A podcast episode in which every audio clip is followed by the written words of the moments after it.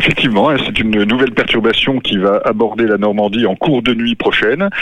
Elle va générer euh, certainement des, chutes de neige, hein, d'abord sur l'ouest de l'Oise par exemple, et puis du côté de la Somme.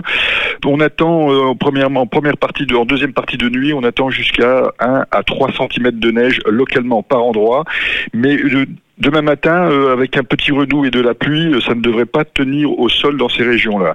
En revanche, en allant vers euh, les Ardennes, la perturbation va continuer son chemin vers les Ardennes et le nord-est.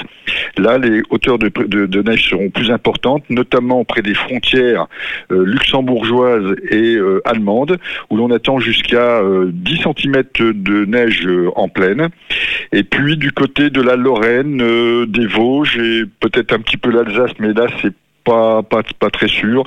Quelques centimètres quand même en pleine le matin. Euh, l'après-midi, euh, la limite plus neige va remonter jusqu'à 500 mètres. Du coup, la neige en pleine ne devrait pas tenir, hein, euh, remplacée par de la pluie, des averses de pluie.